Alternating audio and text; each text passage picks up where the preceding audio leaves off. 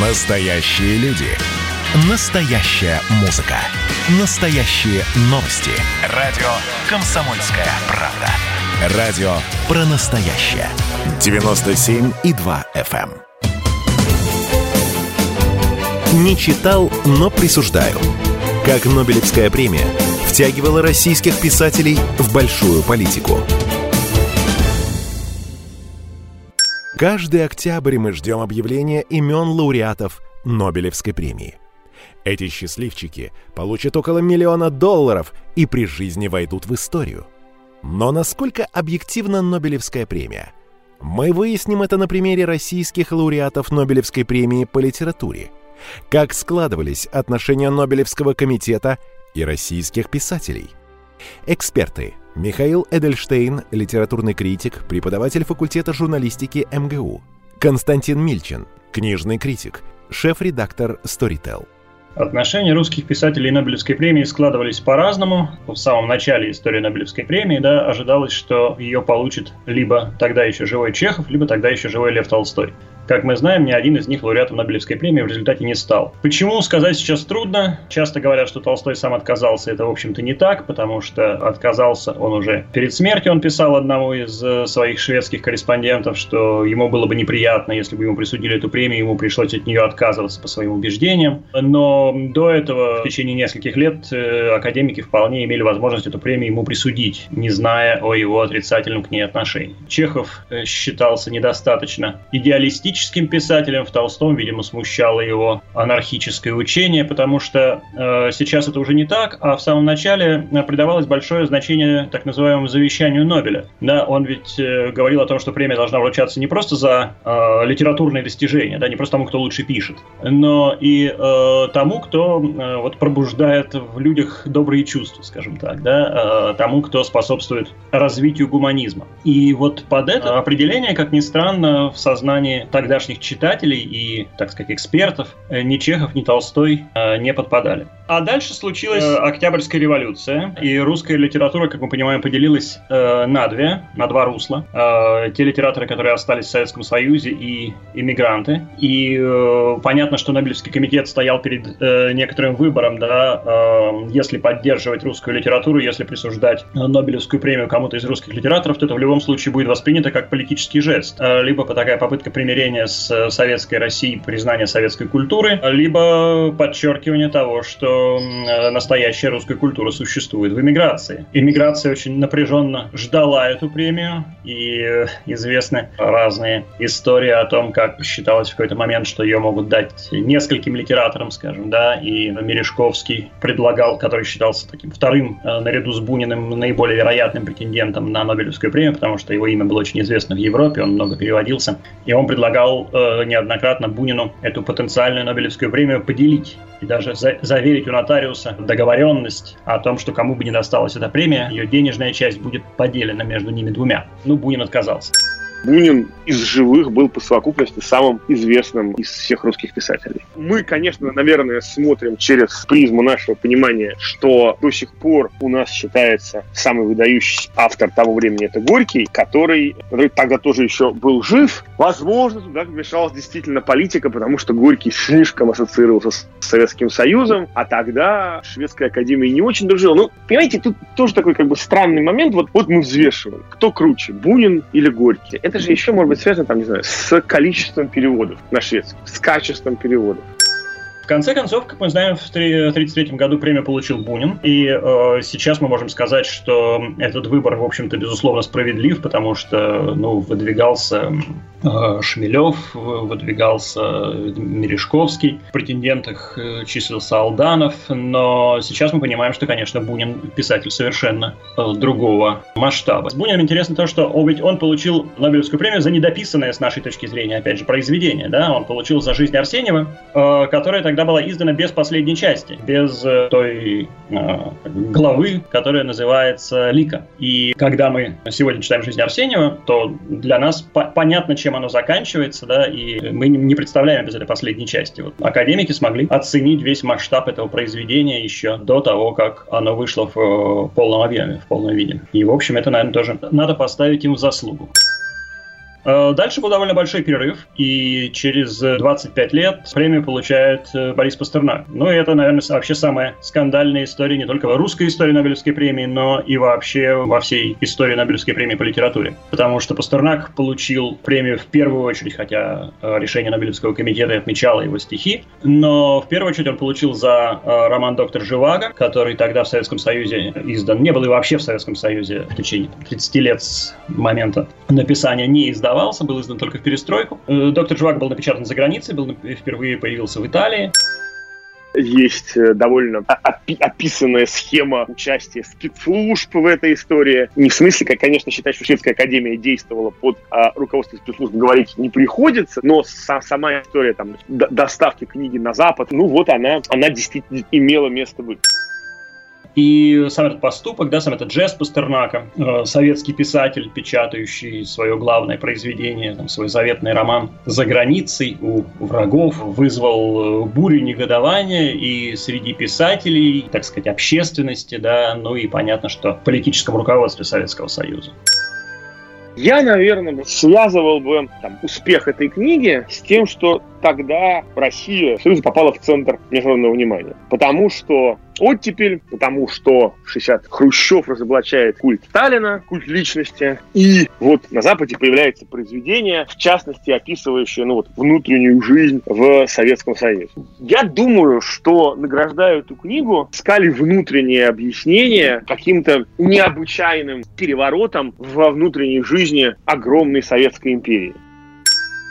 И э, Пастернак был вынужден э, дать телеграмму о том, что он отказывается от Нобелевской премии, да, хотя э, сначала он послал э, телеграмму, что он смущен и горд этим признанием, но потом был вынужден отказаться от э, Нобелевской премии. И закончилось это, как мы знаем, драматически, трагически. Э, Пастернак был исключен из э, Союза писателей, было знаменитое собрание, стенограмма, которая сейчас опубликована, где э, братья-писатели клеймили Пастернака за его антипатриотический поступок, его отвратительный роман. Разные там рабочие, экскаваторщики, колхозники и прочие писали письма в газеты, наверное, за них, за них писали э, эти письма о том, что они Пастернака не читали, но поступок его осуждают, сравнивали там с лягушкой, свиньей, которая подрывает корни дуба, э, желуди, желудями, с которого питается и так далее, и так далее. Ну, все это такая богатая метафорическая история э, осуждения Пастернака. Это стало, в общем-то, трагедией для некоторых писателей, которые э, выступили на этом собрании, скажем, для э, Бориса Слуцкого, который, видимо, действительно считал что советский писатель не имеет права публиковаться за рубежом, но для него это выступление против Пастернака на общем собрании стало такой, конечно, драматической вехой в биографии, которую он тяжело переживал это, на самом деле, тоже очень специфически наша история. Наверное, нигде в мире литература так не принципиальна. Мы литературоцентричная цивилизация. Ну, русская это очень литературоцентрична. Для нас книга до сих пор культовый предмет. А тогда, наверное, еще больше. И вот вдруг оказывается, что э, не самый легко читаемый роман для советской страны опаснее американских атомных бомб э, и натовских э, танковых армий во многих странах запрещали какие-то романы, но вот раздувать истерику именно вокруг романа и считать, что роман там столь же опасен, как, как вражеские армии, могли только самые лучшие в мире стране России.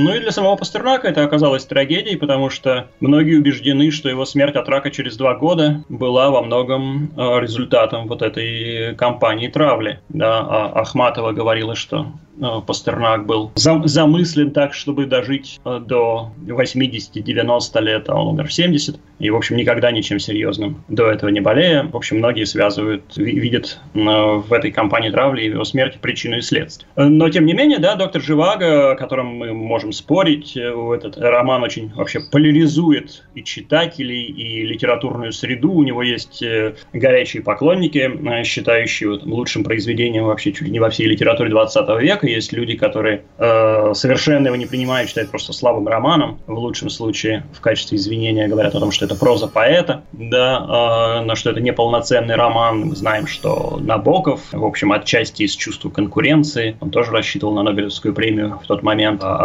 отчасти из э, просто профессиональных соображений считал доктора Живаго э, очень, очень слабым литературным произведением. Но, тем не менее, да, это мы сейчас мы говорим о том, что это безусловная классика, как бы э, к этому тексту не относился. По одной из версий, Пастернак вообще задумал писать эту книжку, когда в 1936 году ездил в Париж, и там его как все встречали как главного русского литератора, и он чувствовал в себе ответственность, что он должен, должен, должен написать какую-то главную книгу, книгу века. Есть такой странный, типично русский вид спорта, который, ну, где-то после, наверное, 20 -го года появился. Это новая литература нового государства должна породить новую войну и мир. Потому что понятно, что главная русская книга, отвечающая на все вопросы и поднимающая всевозможные пласты русской жизни, это мир. Вот Пастернак, кто там русской войной и мир является? Конармия Бабеля, там, ну, на самом деле, почти все крупные произведения, такие масштабные э, эпосы, э, эпические романы, крупные, крупномасштабные романы 20-30-х годов, это все такой забег в стилистике сделать что-то подобное войне и миру. Ну вот, вот, значит, естественно, Пастернак решил написать свою войну и мир, ну и это нашло отклик в шведской академии. Он во всех, естественно, университетских программах, да, э, по-моему, и в школьной программе, и читают его, обсуждают. И это действительно одно из самых таких узнаваемых, один из самых узнаваемых брендов русской культуры в мире. Во многом благодаря довольно ужасному старому голливудскому фильму, но и новые экранизации есть. То есть это такая вот до- долгая история, роман жив.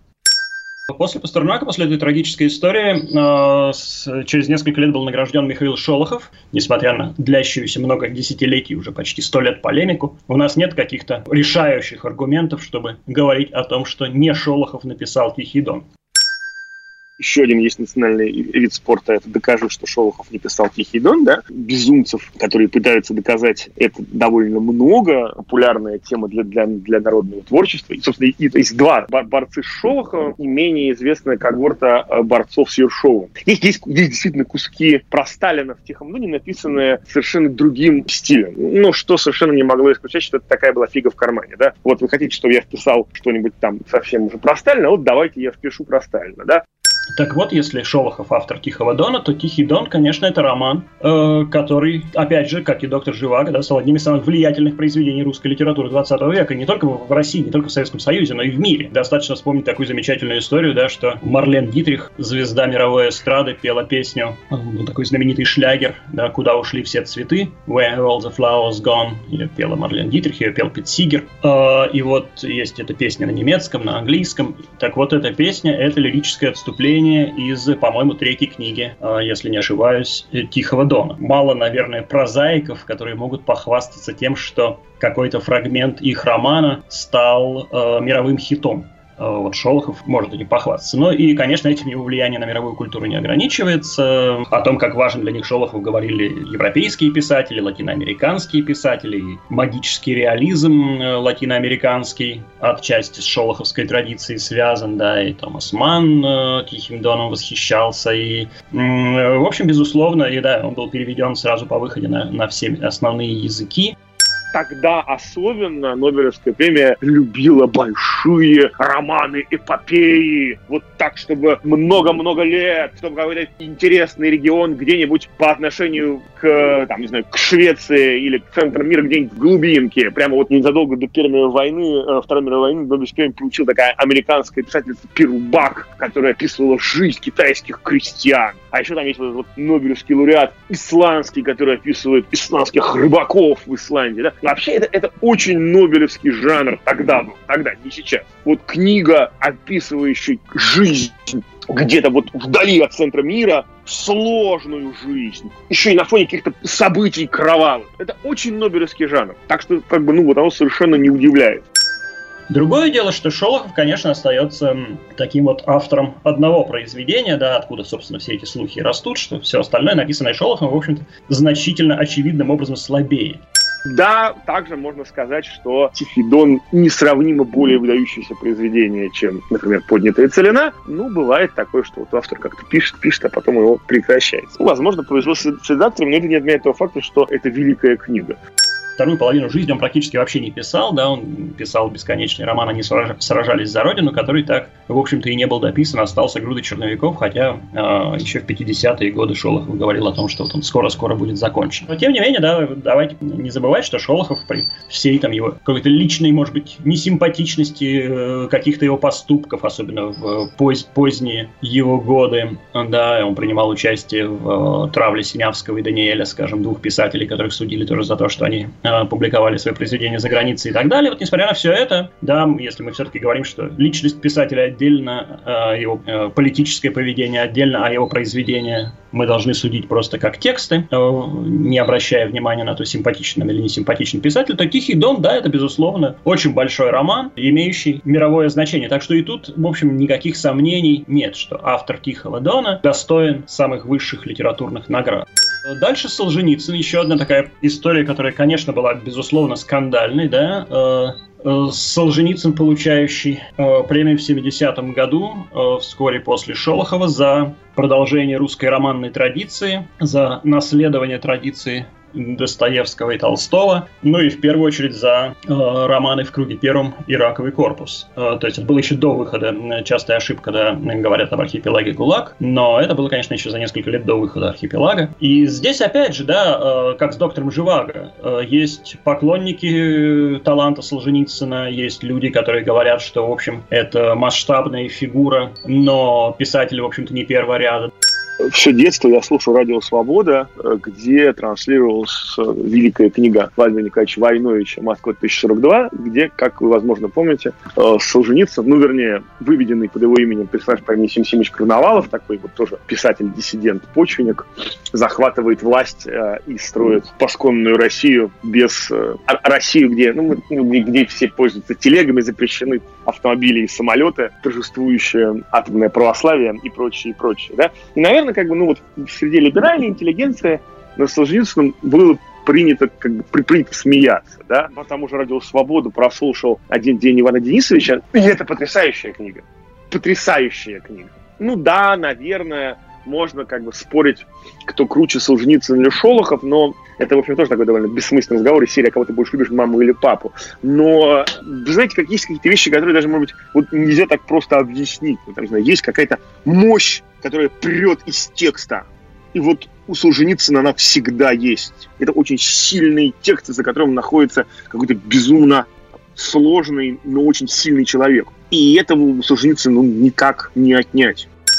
Но, ну, опять же, Солженицын классик, да, Солженицын в школьной программе, э, день Ивана Денисович, безусловная классика, опять же, мы можем любить, не любить роман, но вот прошло 50 э, лет с момента награждения Солженицына, там, почти 60 лет с момента начала им э, писательской деятельности, да, а имя все еще на слуху, в любом книжном продаются его произведения, выходят собрания сочинений, он и в школьной программе, и в университетской программе, и улица названа его именем, и памятник ему открывается, да, и, а главное, э, он по-прежнему вызывает восхищение и негодование, да, это главный признак того, что э, писатель жив.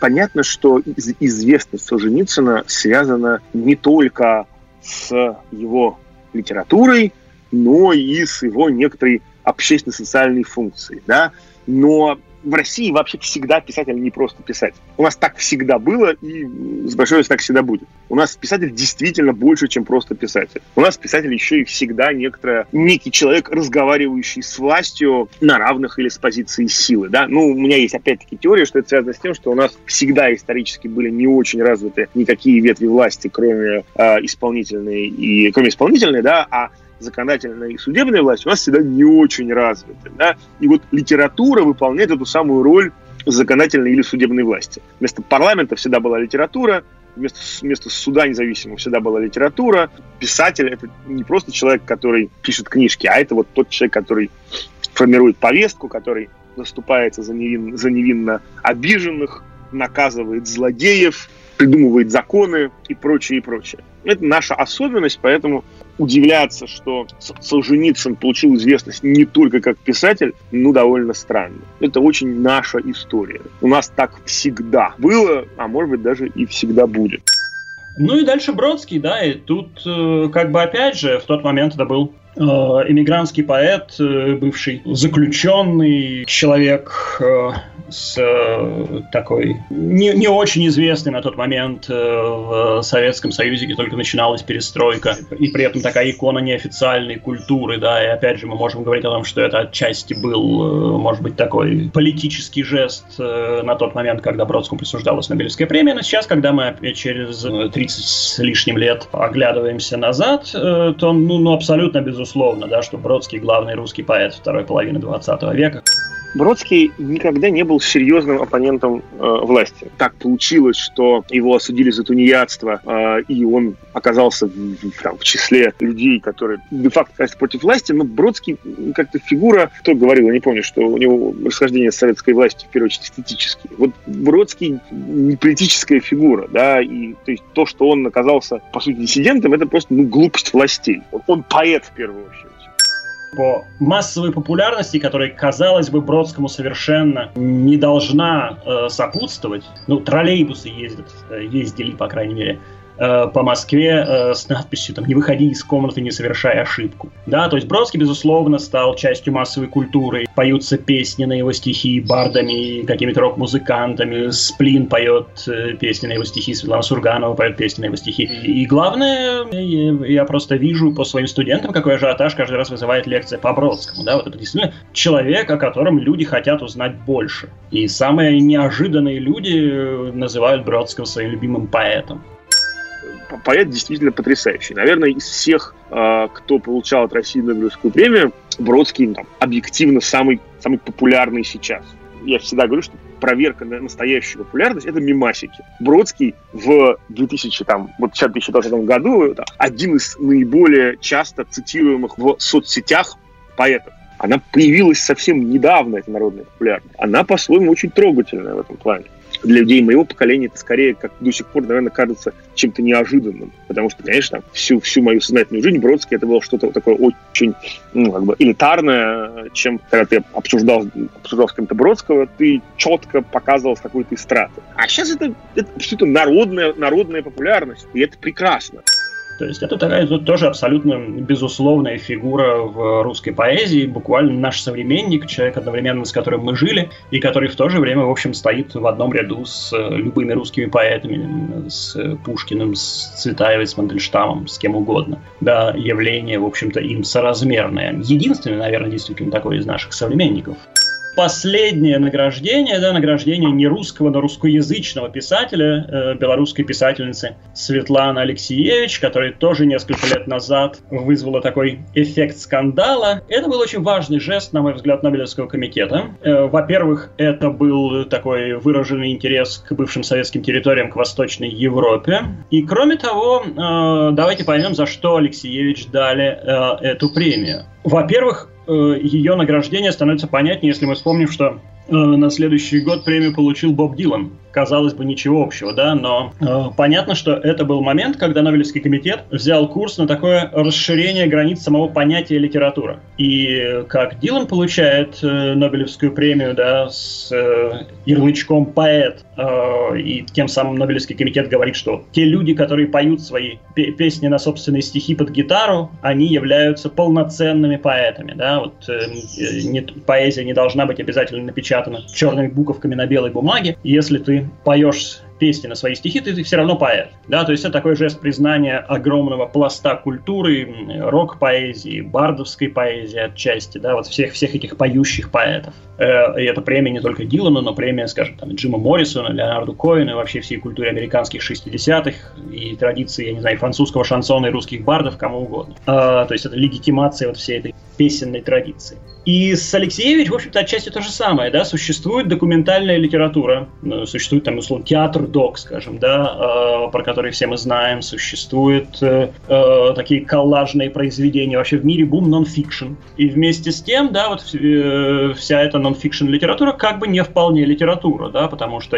мы до сих пор считаем, что литература это вот роман, это беллетристика, это выдуманные персонажи в России вообще-то большая традиция не художественной литературы, как э, ну, важной части литературы. Например, одно из первых произведений современной русской литературы, а именно путешествие, а именно записки русского путешественника Карамзина. Или путешествие из Москвы в Петербург Радищева. Или «Путешествие в Ирзрум» Александра Сергеевича Пушкина. Или «История Пугачевского бунта» вышеупомянутого Александра Сергеевича Пушкина.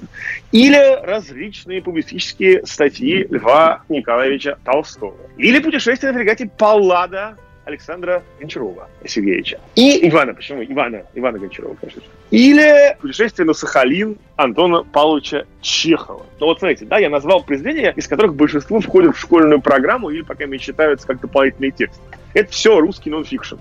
А Нобелевский комитет говорит своим решением, что Алексеевич создает полноценный эпос из э, нескольких книг, да, которые складываются как бы в единое э, повествование о войне, о Чернобыле, об Афганистане, о важнейших вехах советской истории. И делает это не прибегая к э, билетристике, делает это с помощью э, журналистских, в общем-то, по сути, приемов. Да? И вот э, то, как она использует эти журналистские приемы для создания эпоса, делает ее цикл событием именно литературным, да, не просто фиксацией времени, а важным литературным событием. И мне кажется, что это, конечно, жест э, такой позитивный, хотя, опять же, у Алексеевич как писательницы, да, есть э, свои поклонники, свои хулители, кто-то считает ее там избыточно сентиментальной, кто-то по политическим соображениям э, не принимает ее творчество каждый год об этом кто-нибудь говорит. А давайте я вам расскажу вам историю про, а, значит, про страну Венгрию. Есть такая страна в центре, в, центре Восточной Европы находится, да, на, на, на реке Дунай. И вот а, а, все, значит, венгерские газеты на протяжении многих лет выходили с а, статьями, когда же, наконец, нашему венгерскому автору дадут Нобелевскую премию. Да? А, а теперь угадайте, с какими заголовками вышли статьи, вышли эти, значит, венгерские газеты, когда в 2002 или там, первом или третьем году Нобелевскую премию по литературе получил венгерский писатель Имре Кертес. Знаете, с какими, как, как, какие там вышли статьи? Когда же, наконец, нормальному венгерскому автору а, дадут а, Нобелевскую премию? Но вместе с тем, давайте не забывать, что это самый, наверное, переводимый еще до Нобелевской премии и самый известный русскоязычный писатель в мире. Никто как бы не мог подумать, что там, знаю, Алексеевич популярна на Западе. А она очень популярна на Западе. Я тоже помню, что там за, за год до получения Алексеевича я путешествовал по Германии и заходил в книжные магазины. И в каждом магазине была полка книг Алексеевича никто из э, русских писателей по тиражам, по э, включенности, опять же, в разные там университетские курсы близко не э, стоит к Алексеевич. То есть из ныне живущих писателей, пишущих на русском языке, она, конечно, самый резонансный э, в мире. Так что, в общем-то, я уверен, что через 20 э, лет, скажем, и это решение будет восприниматься как э, осмысленное и обоснованное. Алексеевич э, встанет вполне в ряд нобелевских лауреатов, которые ну, ну, как бы составляют славу этой премии.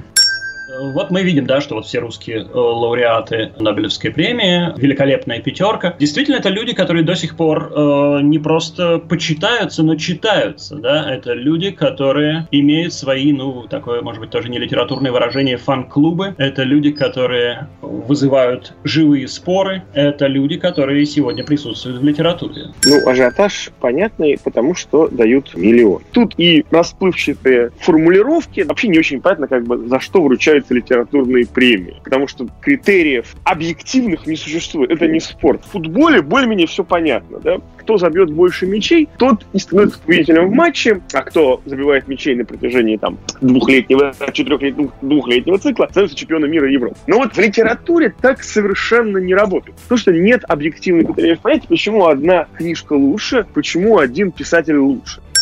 Это старейшая из международных премий, ну, сейчас ее загадка и тайна прежде всего в том, что она существует 120 лет. Ну и кроме того, что уж тут говорить, вес премии в значительной степени определяется суммой призовых. Не всегда, но часто. И э, Нобелевская премия просто по э, размеру призового фонда, она, конечно, существенно превосходит все другие существующие премии. Э, и репутация ее складывается именно из ее 120-летней истории. Понятно, что э, первое награждение да, было заметным литературным событием, событиям, там, ну давайте посмотрим просто русскую прессу э, первых лет э, 20 века, да, э, конечно, э, не вызывали, не вызывали э, награждения там Сюли Прюдома, да, или еще кого-то, первых лауреатов, э, такого резонанса, как сейчас. Это не была первополосная новость. Ну вот возникла какая-то премия, да, по завещанию известного промышленника Нобеля. Э, вот ее дали такому-то поэту. Ну это такая вот, да, это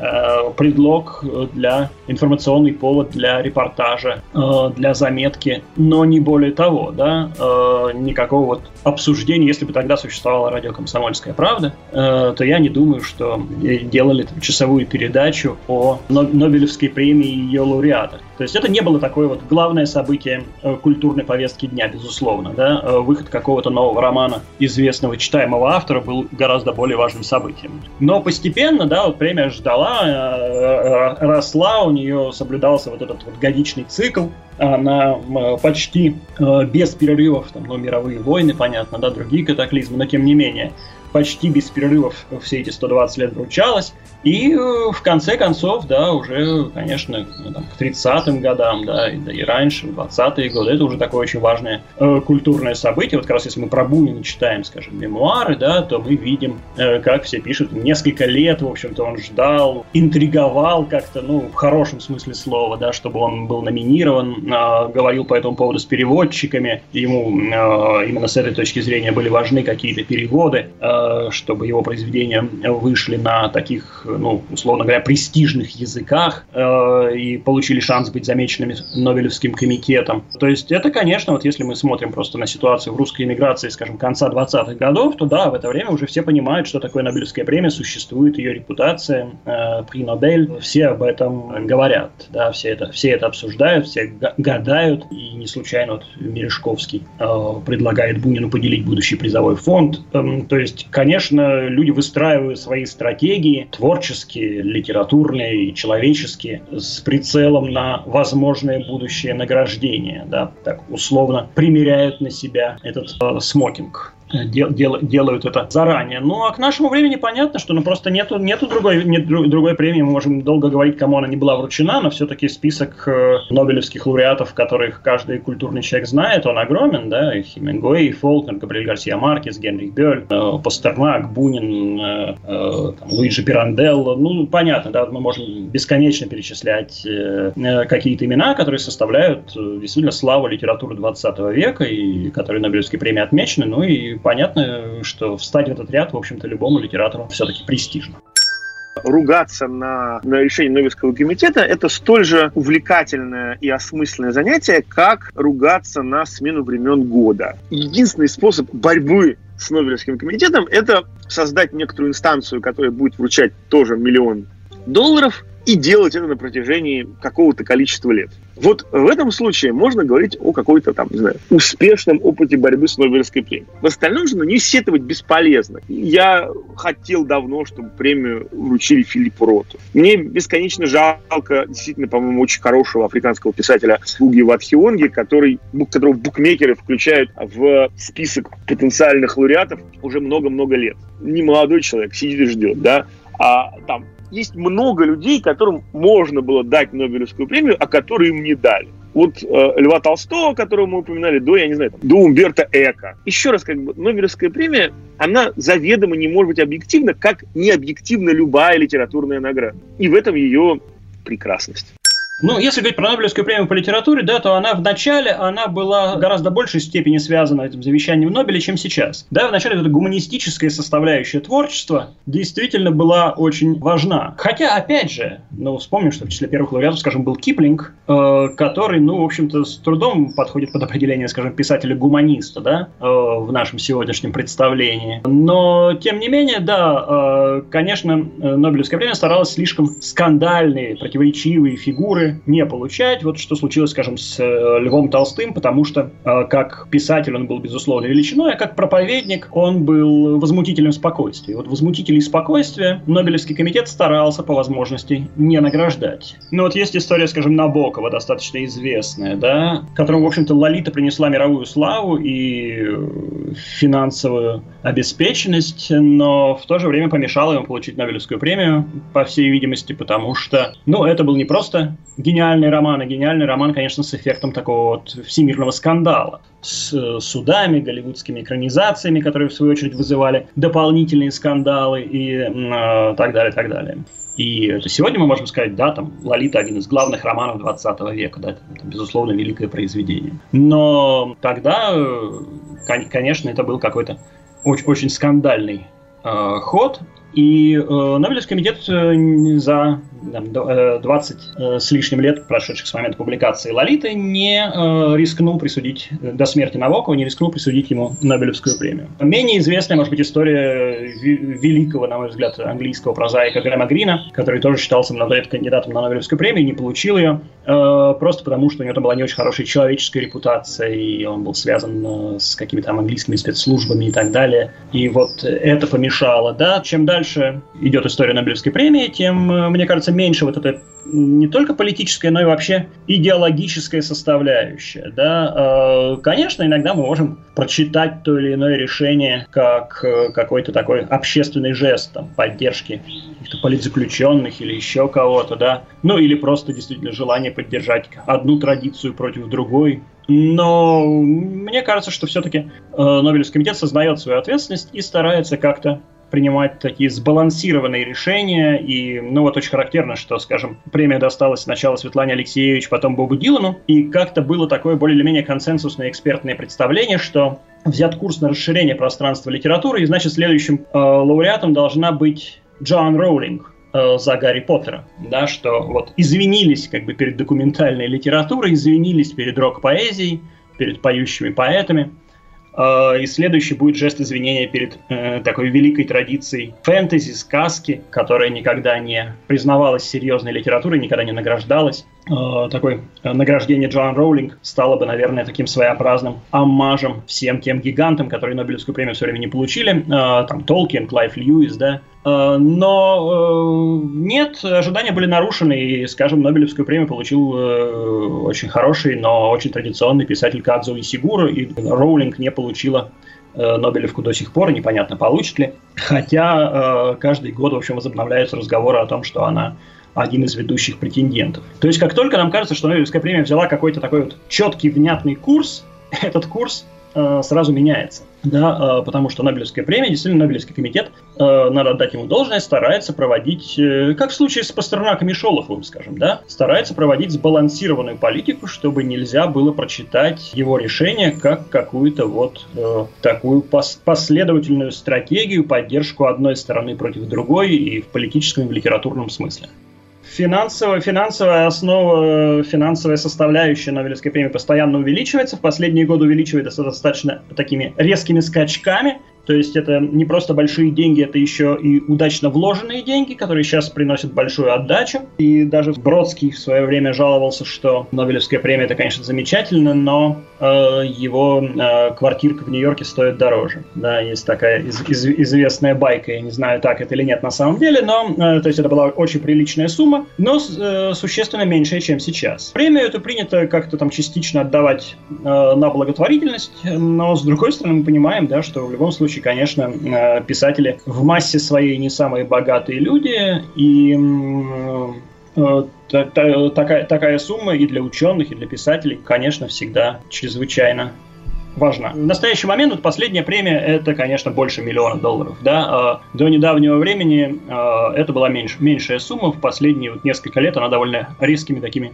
прыжками увеличивается. Вы знаете про одну э, русскую литературную премию, про русский букер. Существует такой анекдот, ну, анекдот был, э, как э, одна актриса была в жюри русского букера, и как-то накануне того, как надо было вручать эту премию, это было много лет назад, она подошла к какому-то знакомому критику и спросил его, скажи, пожалуйста, а кто из э, претендентов беднее всех? Он спросил, а зачем тебе? Сказал, ну, я думаю, что надо дать самому нуждающемуся. Вот. Нобелевская премия, конечно, э, хотелось бы верить, э, и мы в этом можем быть уверены, э, существует не по этой модели, да, действует не по этой модели. И нам из, из истории Нобелевской премии нам известны какие-то э, такие курьезные моменты, когда э, большие деньги писатели и их родственников скорее смущали, да, и вот если вспомним историю с Буниным, скажем, то что известно, что Вера Николаевна Бунина, жена Ивана Алексеевича, боялась этой суммы. С одной стороны, они жили практически в нищете в тот момент, а, а с другой стороны, она понимала, что это будет не та сумма, которая обеспечит их до конца жизни, тем более, что, а, в общем-то, оба они жили после этого, действительно, оба были долгожителями, жили после этого достаточно долго. А как она это формулировала, люди, которые... Люди уже никогда не простят им, что они получили такую сумму. Да? С одной стороны, это не будет такой реш... решающий вклад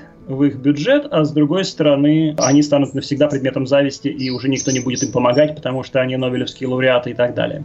А, и действительно, Бунин достаточно быстро свою премию раздал, к нему обращались, он а, эти деньги а, раздавал. Ну, конечно, что-то было потрачено на себя, но сумма достаточно быстро разошлась, и Бунин до конца жизни жил, в общем-то, в изрядной бедности. То есть, это не значит, действительно, если ты получаешь Нобелевскую премию, это не значит, что ты э, до конца жизни становишься обеспеченным человеком. Хотя в сегодняшней ситуации, наверное, э, по сравнению там, с 30-ми годами все это изменилось, просто потому что статус Нобелевского лауреата, кроме непосредственно вот этого да, премиального фонда, который ты получаешь, он тебе приносит все-таки еще какую-то пожизненную известность. Ты можешь э, гастролировать по миру, выступать с лекциями. Понятно, что этот статус приносит тебе э, дополнительные доходы. И поэтому, в общем-то, сегодня Нобелевский лауреат – это, конечно, человек уверенный в своем будущем, насколько кто-то из нас может быть в нем уверенным.